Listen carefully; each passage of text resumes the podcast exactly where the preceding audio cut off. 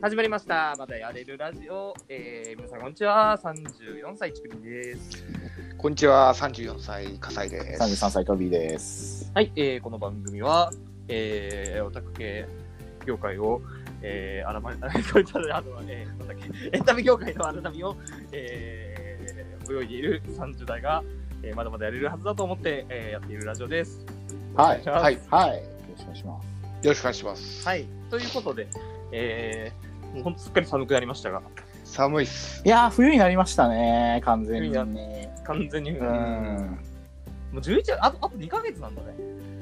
いや、終わってそうるわ。ね。終わってる早いよ2ヶ月もないからね。早いね。うんそうなんだもう11月も前半は、そうそうそう。前半はというか1週間終わったからね。そうです。あの、ちなみにあれですか？あの、流行語とかを見てて、なんか、やっぱ今年、あの、コロナと機密しかねえなって思思った感じではあるんだけど、なんか気になったさ。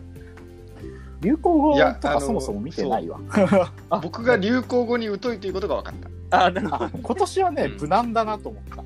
選び方が。いや、いつもさ、なんかあの、いや、ここの選び方はなんかこう、マスメディアのこう、勝手な思い込みだとか、なんかこう、変更報道だとか、みんな結構騒ぐんだけど、流行語、毎年ここ数年は。あ今年全く話題にすらなってなくって、なんかそうだねそうそうある意味でね無難な選び方だなという思いでしたねなんか割と割とみんな異論がない選び方をしてきたなっていうかまあ、大体、まあ、使ってる言葉って、なんか、今年出てきた言葉いっぱいあるから、だって、うんソーシャルディスタンスとか、ああそうです、ね、濃厚接触とか、3密とか。まあ、っていうのは、まあ、はいはいそうだね。完璧にそうですね。はいあの今年 作られたそう、言葉でたりはね。はいし。ましたけど、はいはい。そんな感じで、は、はいいえー今週ですが、えーそんな話ですが、えー今週は、えーこの3人が読んでいる、えー本の話をしようということで、はい。はい。3体初めてですかね。うん。あそうですあ本の話は初めてかもしれ本ないの話は、はいゲームの話はしたけど、あの本は初めてで、はいそうですね。3体のはい話をします。三体の話しましょうか、はい。はい。あ、なんていうの ?3 体 ?3 体？三体これは僕三体？三体って呼んじゃって3る体問題だから、まあ、三体って呼んじゃって3る体三体かそう、3体問題だから3体だと思うんだが、まあ、まあいいでしょ三体そこら辺は怒る人いないでしょはい、3体の話をはいはい。まあ、いずれにしてもネタバレありということで。はい。あの、今回ネタバレありので、はい。読んでない方は、あの、ぜひ読んでから、読んでから聞いてください。はい申し訳ないね。はいです。はい。ということで、えー今週も、えーやっていきますので、よろしくお願いします。はいよろしくお願いしますよろしくお願いします。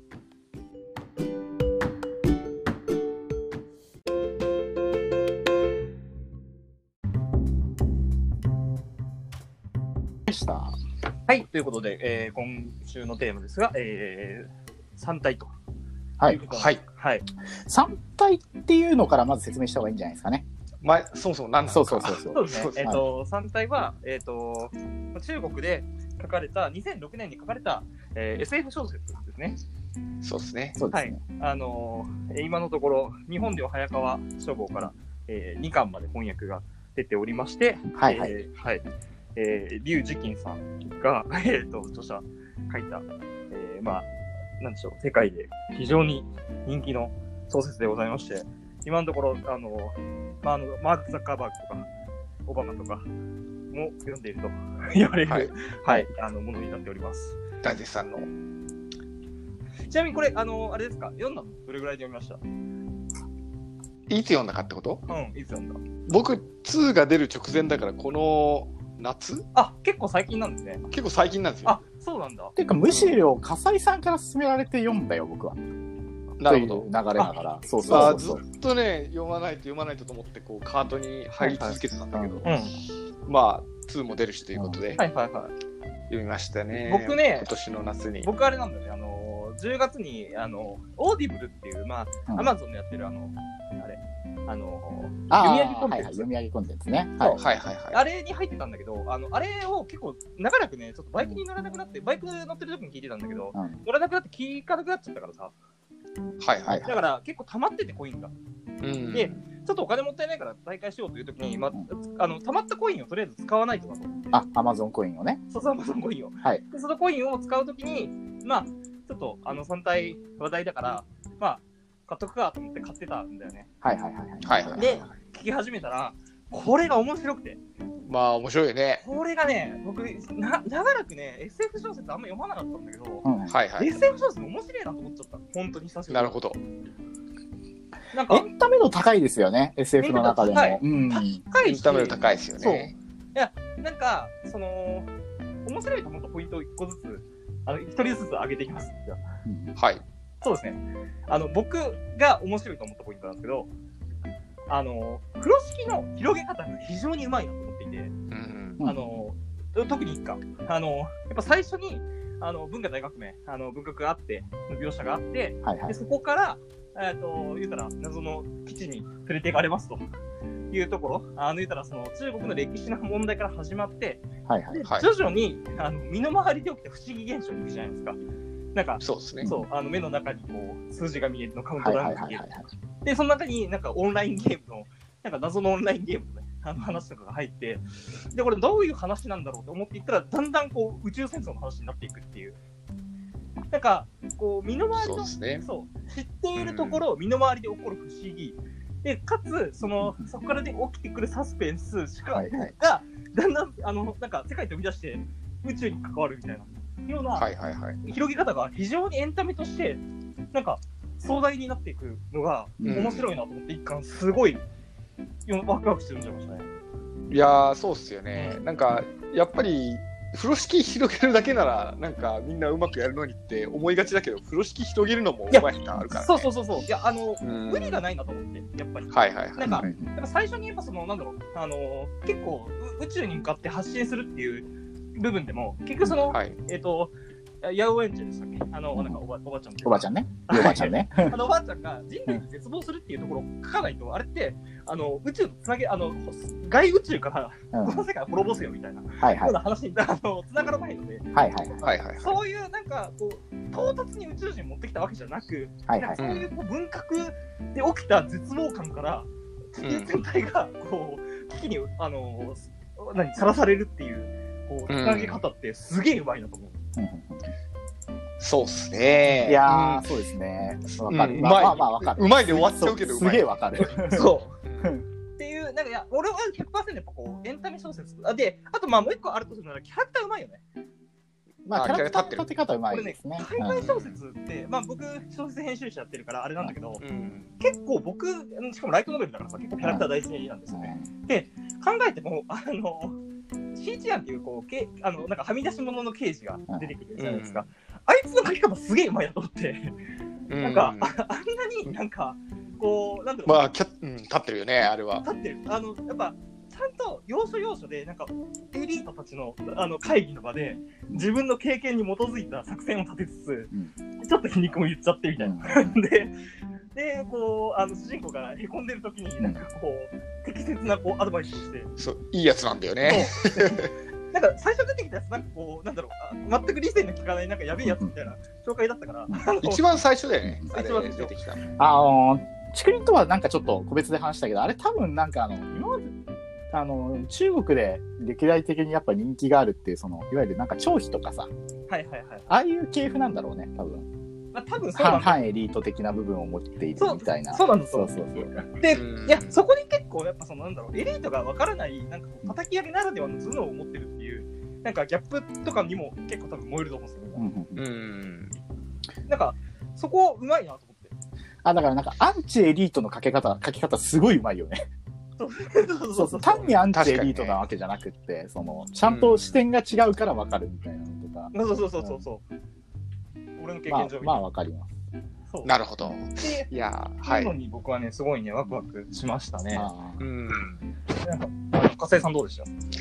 僕はね、うん、まあ、やっぱテーマかね。はいあの、テーマが大冗談なんですよね。どれも。はいはいはい。あの、例えば一巻だったら、まあ、科学の限界とか、はいはい疑似科学とか、うんであとはまあか環境テロとか。はいはいはい。で、まあ、二巻だったら、まあ、人の心は読めないとかね。はいはいはい、そうね。で結局そのテーマってもう今まで散々こう議論され尽くしてきたテーマうんのはずなんだけど、うなんだけどその大丈夫団のテーマをまあわざわざ振りかざして、うんなおかつそれを SF にちゃんとつながつなげていくとうんそうだね。いうのがいいですよね。なんかあの、うん、なんか、SF にもいろいろあるけど、うんそうだね。ね言うたら、あるある、あの言うたら、これまで結構やりがちなあるあるなんだけど、うんはいはいあるあるを見たら、もうすげえ話しくないというかう、んうんちゃんと展開の中であの意味のあるものとして描いてるのはすごいなと思いました。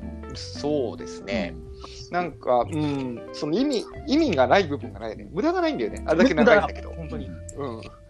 だからまあ、それもすごいところだし、まあ、それがちゃんとテーマとつながっているっていうのがもともとなんかね、僕、テーマから読むのが好きで、あ、というか、テーマからしか読めない。テーマ重笠井さんは結構テーマ重視するタイプですよね。重視っていうかね本当それでしかいやけど読めない。ちょっとわかる。僕も結構そういう作品のコンセプトを重視すするタイプなので、はいはいなるほど、なるほど。その、ラノベとかでも、僕は、いや、これ、テーマ何なんだろうみたいな、いう読み方をどうしてもしてしまうので、はいはいはい。だからその意味では、そういう僕にとっては、こう、ホイホイというか、はいはい読み応えがありましたね。はいまあわかりますって感じですね。一巻二巻どっち好きでした？うーん、難しいね。いや、一巻かな。違うじゃないですか、結構。うん、一巻かもしれないな。いや僕もねあ一巻のが好きなんですよ。あれね、うん、あの、そう、俺も一巻なんですよ。あ、そう。うん。みんな一巻なんだ。どこが、どこが？なんか、いや、さっき言ったように、あの、風呂敷広がっていく感覚っていうか、一巻の方がさ、あの、はいはいはい大きいからさ、うんそこに一番僕が感動したというか、うんすごいびっくあの驚いたのがあって、一巻の、いや、二巻も面白いよ。二巻も全然面白いし、あの結末とかは僕すごい好きなんだけど、うんはい。あれ一気に畳みかける。うんはいはいはい。あれは好きなんだが、でも、なんだろう、あと若干二巻は結構その、なんだろう、あのー、波があったというかさ、はいはいはい。両 G にこう、ちょっと、こう、やっぱ感情移入するのに結構時間かかっちゃった。ああうん。あの2巻は少し話の流れが1巻ほどその分かりづらく分かりづらいというかその見え不透明さないんだよね。で結構話の落ち着けどころは割と早い段階で分かっちゃって あとは過程を楽しむみたいなところがやっぱどうしてもあって。そうだね。そうそうそうそう。っていうのがあったから、そうそうそう。なんか、僕は、えーあの、一巻の方がまだ、な一巻の方がなんかちょっとワクワクした感じはあるなっていう気がしますね。まあ、そうだね。うまいうまい言われてるけど、何部売れてるかっていうと、すごいからね。何部えっと、やって今、何部？えわかんない3体、あの、数千万部中国で売れてるから、あ、そうだよね。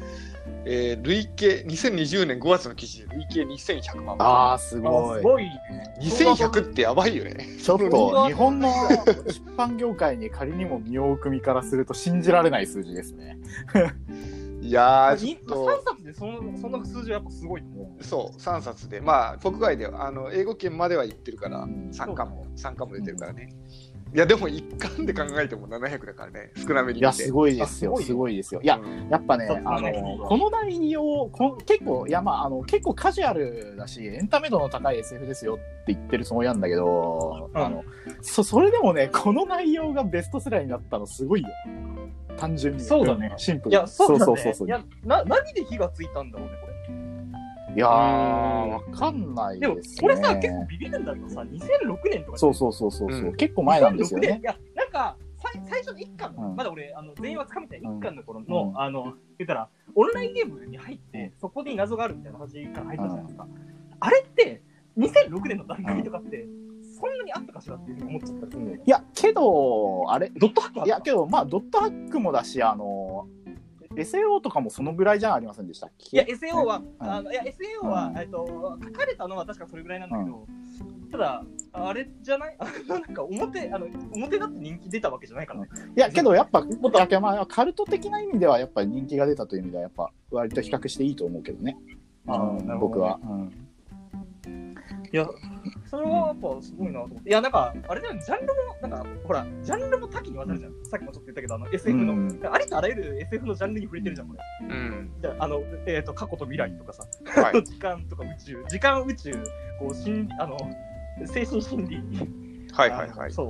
なんか、そういう意味でも、こう、なんだろう、いあらゆるジャンルをこう、包括してんなっていう気がし,、しましたね。うん。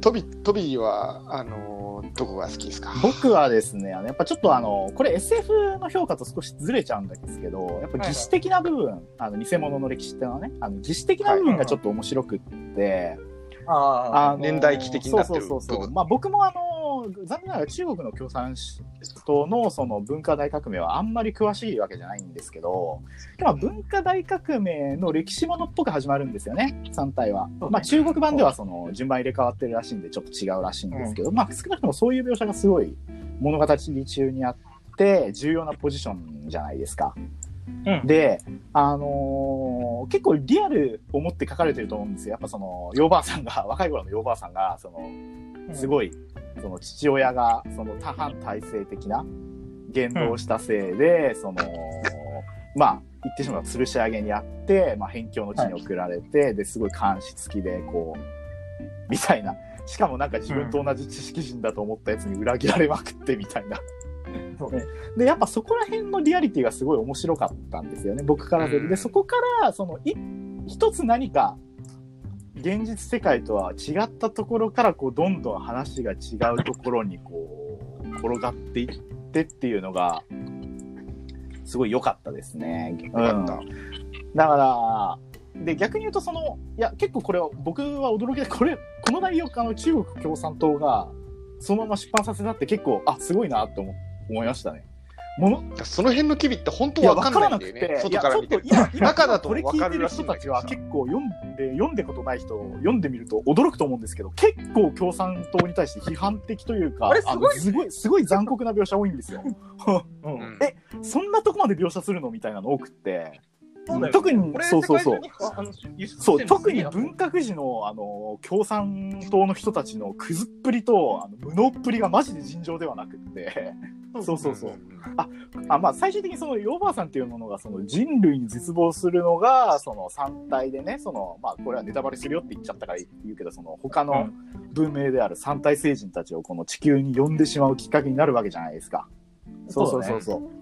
いやそれって結局のところはつまり中国共産党の愚かさが引き起こした事態ですよねみたいなところに結論的になっちゃうんだけど、あこれ許されるんだと思ってすごい衝撃でしたねむしろ。なんかちょっとメタ的な意味で話しちゃうと。いやんそうだよねそうそう結局、そういう、なんか、こう業者 OK なんだっていうのは。そうそう。まあまあ、あ、あとやっぱその、だあの、これね、日本人だと書けないんじゃねえかなって思うんですけど、そのだんだん、その、うん、世界全体が全体主義化しちゃうんですよね、地球が。あそうそうそうそうそうそう。だからそ、それも、なんか、あの、なんかすごい説得力あったよね。こいつはだけど。ああれさ、だからさ、以下のさ、敗北主義と勝利主義っていうさ、あの分け分け方があったじゃないですか。洗脳していくみたいな。うんあそこら辺も結構やっぱそ、そのなんか、こう、それを感じてくるよね。あれ多分あ、そうそうそうそう。いや、文革の時代にこれ戻る話あ、そうそうそう。いや、つまりこれ、どうあがいても、もう、あっちとこっちが殺し合うしかなくて、どっちかが絶滅するまでやるしかないんだから、そう、そうそう。負けて、そう、なんか負けることを考えた時点でもうダメなんだよ、デメリットなんだよっていう状況に置かれた人たちの心理の話なんですよね。そうだね。いや、だからさ、なんかさ、仲間の呼び方がさ、なんかさ、結構なところでさ、同志っていうのがさ、なんかやっぱ、その、な同志っていう呼び方がさ、かなりこう、なんか、なんだろう、共産党感あるなっていうの逆に言うと、その、なんかね、あの、その共産主義の人たちのせの視点から見た、その世界、まあ今、今の中国がどうだかはちょっと疑問だなとは思ってるんですけど、うんその完全にそのマルクス主義でやるしかないよねっていうふうに人々が信じてた頃うんの共産主義の人たちの世界観みたいなものにちょっと触れられた感じ色があったの面白かったですね。それ俺俺たちが生き残るか、お前たちが生き残るかしかないんだよみたいな。そのただなんていうのかなああいう同志はなんかワンチャン中国の軍隊では今でも使ってるんじゃないかそれ自体はねやっぱあると思いますよ。でしょうね。いやだからあのテイストってさあのあれ結局ハリウッドなんだよね。うんはいはい。さハリウッドってさあの例えばなんだろうなインデペンデンス・デイとかさ、うん。あれすごい愛国愛国的ですね。アメリカ、アメリカ。であれってさ、結構金曜ロードショーとかでもやってるしさ、うん。日本人ってそういうのを見ながら育そう、意ってるから。外とインディペンデンスで好きな人多いんですよね、日本人でも。そう、ん。だからアメリカつまりナショナリズムがきちんと入ってて、なおかつエンタメになってるっていうのを、アメリカ版なら日本人って慣れてるんだけど、はいはいその中国に版に慣れてないっていうだけの話だと思う。そう、それだと思いましたね。違和感。そう、違和感とで、だインデペンデンス・デーとかだってさ、やっぱりあの結構、あとエアフォースワンとか、ああいうのさ、一応アメリカに対して、その自国に対して批判的な視点も加えつつみたいなところもちゃんと入ってるじゃない。まあそうだね。うん、いやだからそこもそっくりだからさ、あの実は本当にテイストが違うだけなんだったそうですそれはあるよねあだからあの、うん。ちょっとこれ言おうと思ってたんだけどあのアメリカで書かれるその他の大国みたいな感じな立ち位置でアメリカが書かれてるのがめちゃくちゃ面白かったですね。めちゃくちゃ中国とかいやめちゃくちゃすげえ爆弾が出てきた時にそのこっそりアメリカが確保して、なんか戦後に備えてるみたいな描写が出た時大爆笑しましたね僕は。相手そうの国として逆にねあの3体の中で中国共産党の存在感すごい薄いんですよ現代以降は。そうそうそうそうそう。何にもしてねえじゃん、中国共産党って言うと怒られるかもしれないけど、割とマジでそんな感じで。うんそうそうだね。いや、だからそこは多分限界なんだと思う。だって、あの書いたら、あのろくなことにならないから。あろくな動きそうじゃなくて、その、世界がさ、一旦この三体政治に対してまとまった一応世界、かっこ世界政府みたいなの存在になるわけじゃん。それがイコール中国共産党になってるんだよね。だからあ、えてそ、それ、その世界政府の意向と中国共産党の意見を分けて書く必要がないんだよね。はいはい、イコールってことか。だからかなり透明な存在になってて、中国共産党が。うんそこもちょっと面白かったです。あだから逆に言うとその、はいはい。中国共産党の一番お偉いさんとか出てこないんだよね。うん。そうだね、出てこないね。うんこんな重要なこと出てくる。軍部はそう、こんな重要な話してる。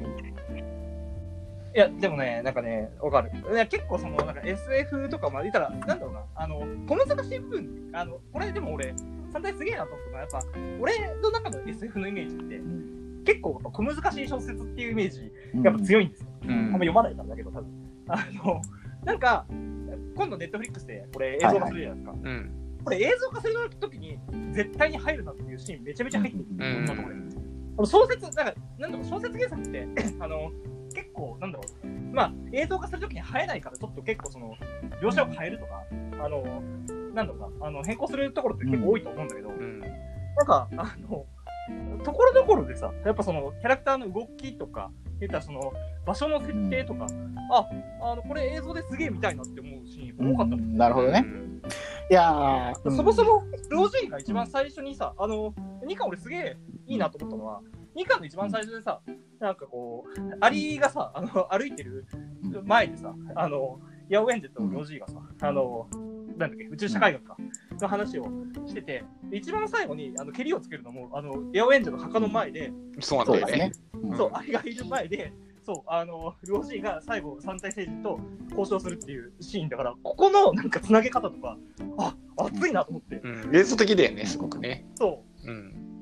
そこら辺のエンタメのなんか感覚が多分すごい優れてるのかなと思いましたね。まあ、うんエンタメというか、その、まあ、エンタメっていう言い方が適切なのかな？いや、わかんないんだけど、なんかその、ちょっと文学思考の人だと恥ずかしくてやらないようなこと結構ガンガンやってたと思うんだよね。そうそう。そうそうそうそうあの、これは、あの、いやヒゲではなくて、やっぱその、読者の快楽を結構重視してるなと思って、そういう意味ではラノベ的だと思いますね。非常に。ああ、うんもうやっぱベタだけどいいっていうシーンもあるしね、やっぱり。うんまあ、もちろんその悪いとかそういう話では全然なくてですよ。だからなんか普通にその、なんかあの科学技術がやっぱよくわかんないところ多いんですけど僕も。やっぱそれの上でやっぱその描写を楽しめるシーン多かったし。そうそうそう、なんか、あのーなんだろう、他のさ、ルオジー以外の他の Wallfacer、面壁者 Wallfacer の前に出てくるこう Wallbreaker っていうこううん敵がいるけどさ、あれが出てくる描写とかもさ、なんか、すごいこう、なんだろう、芝居いや芝居が合ってるんだよちょっと芝居があってるんだよ、ホームレスだったり。そうう。んあれ面白いねすごいい。そう、ミスすっげえみすぼらしいやつなんだよ、やっぱ。あの、まあだからゾゾッとするわけだけどね。そう。うん。そういうのうまい。そのだから竹林がなんかその SF はさなんかちょっと小難しそうだからみたいな。あのどちらかというと僕読むので SF はいはい。あの、はい。っていうのはあの身の回りではかなり読んでるが SF はいってすごい上が広いのではいはい。読む方ってことにしとこう。であれさどうなんだろう？その竹林の SF 像からするとこう変わってきたみたいな。あこう違うみたいな。いうのは、えーとやっぱイメージと違う。イメージと違うっていうのはやっぱりそのエンタメ性の部分なのかしら？えっ、と、いや、えーそうそうだね、エンタメ性が強いから、うん。その、言うたら、あの、まあ、SF 的な、うん。まあ、科学とか、うん。言うたら、あの、人の心とかの、言うたら、まあ、ちょっと専門用語多い部分とかもやっぱ多いじゃないですか。はいはいはいで、あの、まあ、はいはい過去未来みたいな。はいで、そこの、そこの描写が気にならなくなるほどストーリーにのめり込めるっていうのが結構僕は、なんか、すげえなと思って。なるほどね。うんまあ、多分いい、いい SF を読んでないからだろうね。いやでも多分その今最近の日本特に日本の SF ってさ結構詩弁的なんだよね。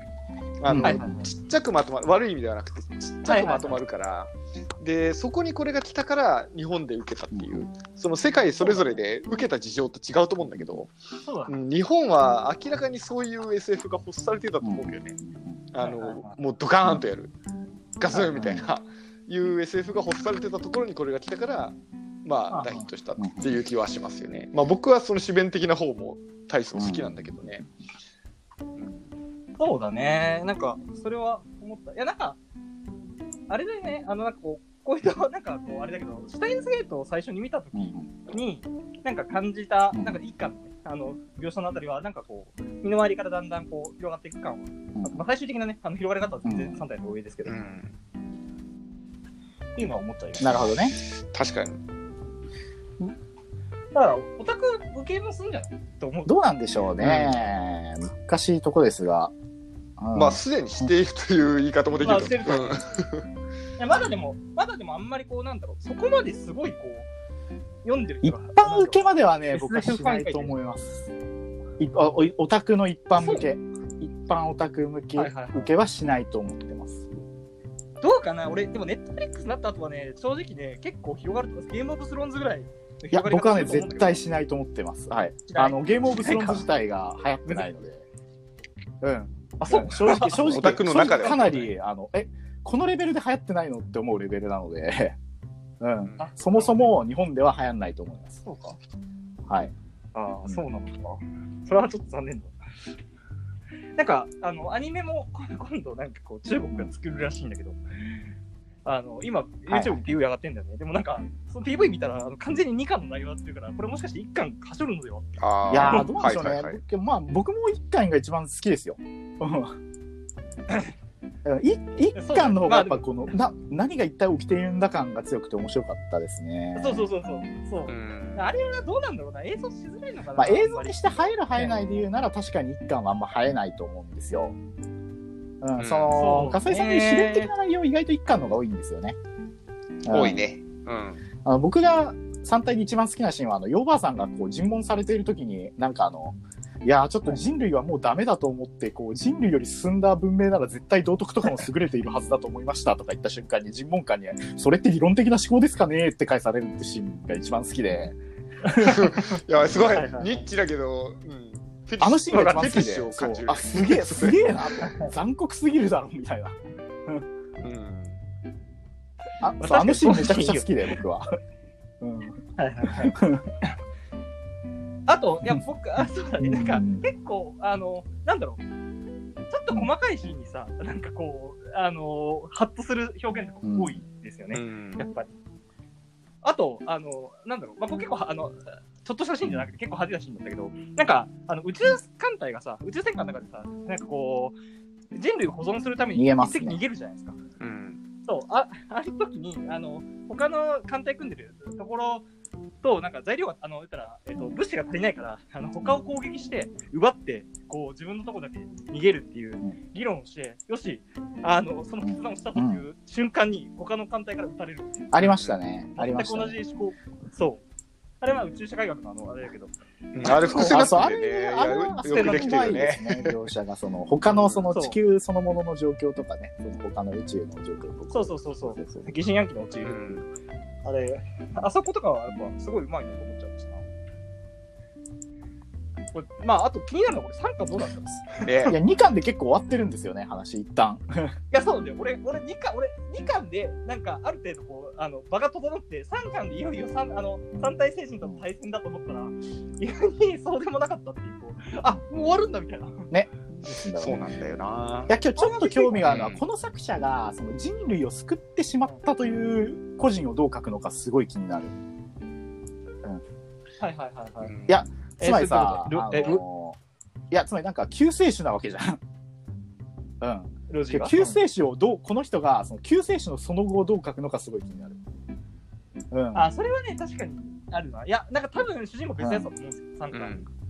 一巻の二巻の間わも、すごい、何の説明もなく、時出てるからね。そうなんだよ。あの、いや、なんかそう、あの、頑張らないとなって、うあの、終わって、で、次、どこ、そう、どこからなんだろうっていう。いつの間にか和名を死んでるそうなんだよ。死んでるんだよ。そうそうまあだから死んでてもいいと思うんだけど、やっぱ救世主のその後をどう書いてくれるのかすごい気になりますね、そうだよね作者。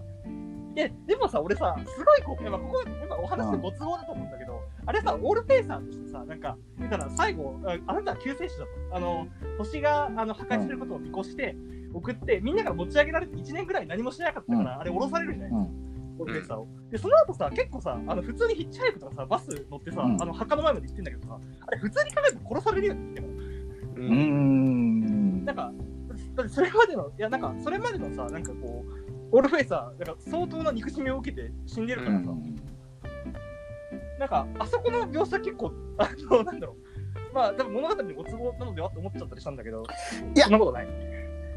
まあ、ご都合だと思うよ、やっぱ。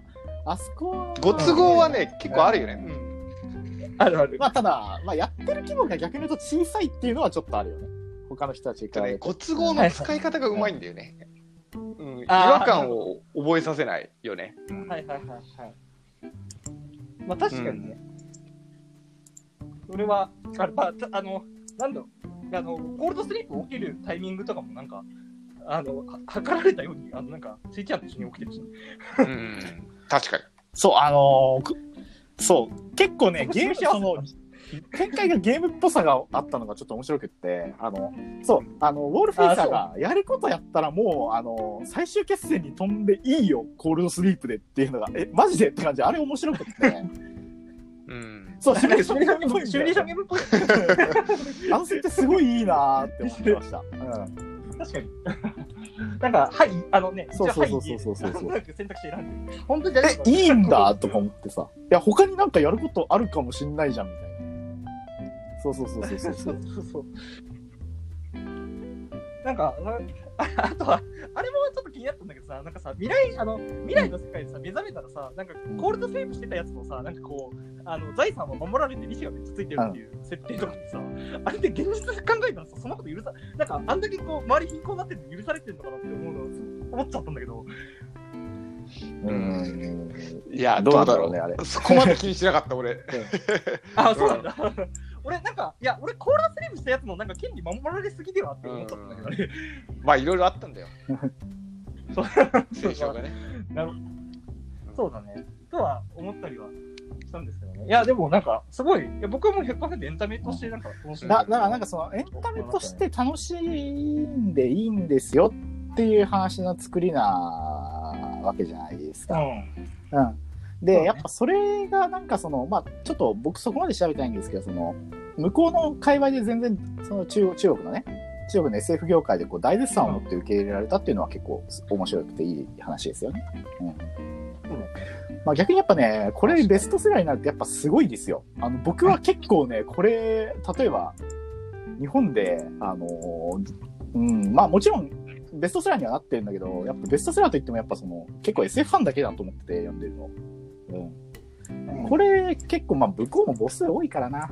ちょっと何とも言えないんですけど、けどやっぱこれが流行ったっていうのすごいなって思いましたね、そもそも。確かに。まうん。あ、そうだね。そこから火つけて、ね世界に流れてるからね。ちなみにこの前話したあの SF 好きのアメリカ人うん3体の話振ったら、なんかこう、いや、なんかこう、まだ3回見てないなんてかわいそうだって。そう、アメリカ、アメリカ人名って3巻である、3巻中2巻、そう 3, 3巻で2巻の1.5倍らしい。すごいよねすげえな。うんらしいね。そうそうそう。あの、言われた。あと、あれだね、あ、あと、最後銀英伝好きだった。みんな、みんなやっぱ銀英伝好きな人はこれも好きなんだ。まさくちゃんも好きなんだ。だろうけど。銀英伝分かりやすい、そう、銀英伝も実は分かりやすいんだよね。まあよくその銀英伝のその感想とか見ると、その結構この民主主義の描写は間違ってるのではとか、結構突っ込みどころが多いとか結構出てくるんだけど、結構分かりやすいんだよね、銀英伝って、やっぱり。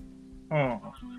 そうそうそう。まあ、あの、一点だし、そのやっぱその抽象化されたね、お互いの陣営とかやっぱそのキャラクターだっててすごい分かりやすいし、まあ、そ確かにそこから来てるエンタメ性もあるんだろうな。なんか、唐突にやめんにのあのくだりでちょっと笑っちゃったけど。やめんにと名言にこんなことがあるみたいな。あなんか、えこう、海外小説読んでて、なんか、うん唐突にこういうの出てくるんだみたいな。あ、そう、銀英伝ね、あんな読まれてるの面白いよね。そうそうそうそう。結構あ海外に結構読まれてんの田中義樹自体はやっぱその民主主義の方が、まあなんだかんだ言ってこう、良しとする内容で書いたって言ってたからね、本人のインタビューで。うん。そう、だねそうなんだと思って。とは思いました。はい。はい。まあ、そんな感じでそう30分すごい以上話し言ってしまったよなんか、来年また3巻。なんか読んだらまたやりましょうか。読んだら、ちょっとやりたいですね。はい。そんな感じで、はい。じゃあ、えー、とりあえず、えー、今回、はい。こんな感じではい。いきます。は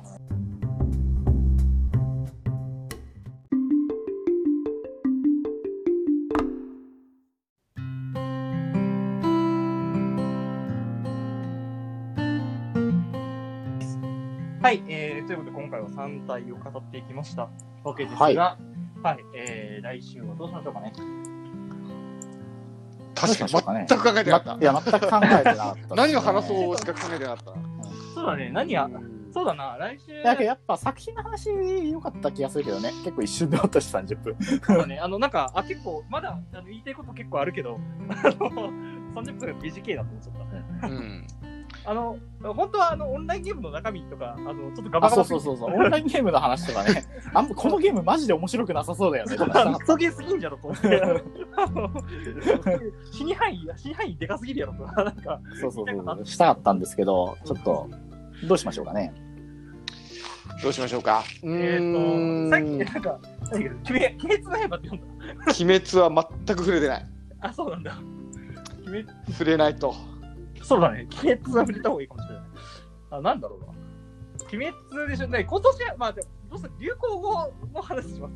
今年は、あの、俺的流行語。俺的流行語？そな、あるかなまあ、探せば。いや、一時期なんかでも、あんこの3まない人の中で、ね。うん。あの、流行語をなんか年末決めてなかっえ、そんなことない？そんなことあったっけ？え、全く記憶ないから、他の人と勘違いしてない。た。ちょっとした雑談のあれだったね。あ、そうか。流行、うーん、どうしよ流行語じゃなく、じゃあ何がいいかな。最近話題になっているもの。動画もやってるんですよ。う。うーん。結構、ホビーは潰したからね。ホビーはつ、そうだね、趣味、ホビーは確かに。旅行とかね。旅行、健康。まあ普通になんかさっき出てたし、銀英伝の話とかでもいいけどね。あ、ギーギールの話する？いや、僕ね銀エ、銀エで読んでないんだよ。あ、読んでねえんだ読んでないんです、ね。さっき読んでる方って言なった割に読んでないんだよ。あ、けど確かにね、あの、銀英伝は SF 読んでるっていう人が読む本ではないんですよ。はいはい、うん、それどう考はえても。いいんだが、うん。なんか作品は多分事前に示し合わせてきた方がいいと思う。あのあーこれ読んでる、これ読んでないで、おそらく結構こ今決められるものではあんまり。う、うん、ちょっとそれ次回やった方がいいな。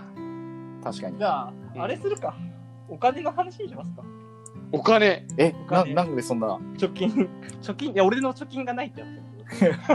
いや、ちょっとそれ切ない生々しいけど話生々しいいや、ですね。いまあいや、まあいいけど、そんな生々しい貯話。金、え俺に貯金の仕方を教えて。どうすればいいんだろうあのじゃあ、じゃあ、ちょっと来週そういう話する？そう、いや、乗らないんだったら別に話でもいいけど。なんかね、ちょっとね、バリエーションがね、あの、つまり NISA 使ってる人がいるとか、そういう状態だったらいいと思うんだあ、確かに。そうだね。確かに僕僕あのもあんまお金貯めることに興味ない側の人間になっちゃうからな。はいはいはい。あんま聞いてて面白いこと言えないぞという気はしちゃうね。今必死にね、うん部屋を見渡してるんだけど、まあ、でも、あ、じゃああれにしよう、防寒にするか。無難だあなんかな。もう、あれだな、なんかついこの前、あの、暑さ対策を話してるからそうだね。まあ、でも、話すの決まってないから。で、も、防寒に関しては俺、いあの、なんか、おすすめできるものめちゃくちゃあるんですよ。えー、あ着る着る寝袋とか。あ、マジか。なるほどね。じゃあ、あのじゃあ僕、じゃあ僕の話するはい。はい。そうだね。ぼ防寒もあるでしょ、さすがに。うんかしら。ないかな。じゃあ、防寒いや、それはあると思うよ、さすがに。じゃあ、とりあえず防寒にしましょう。はい、じゃあ僕の話しましょうか。はい。はい。ということで、えー次回は、えー防寒の、えーお話をいたします。はい。はい。そんな感じで、えー今週もありがとうございました。えーはい来週もまだまだやれる。まだまだまだやれ。る。はい。えーまた来週。はい、お疲れです。お疲れ様。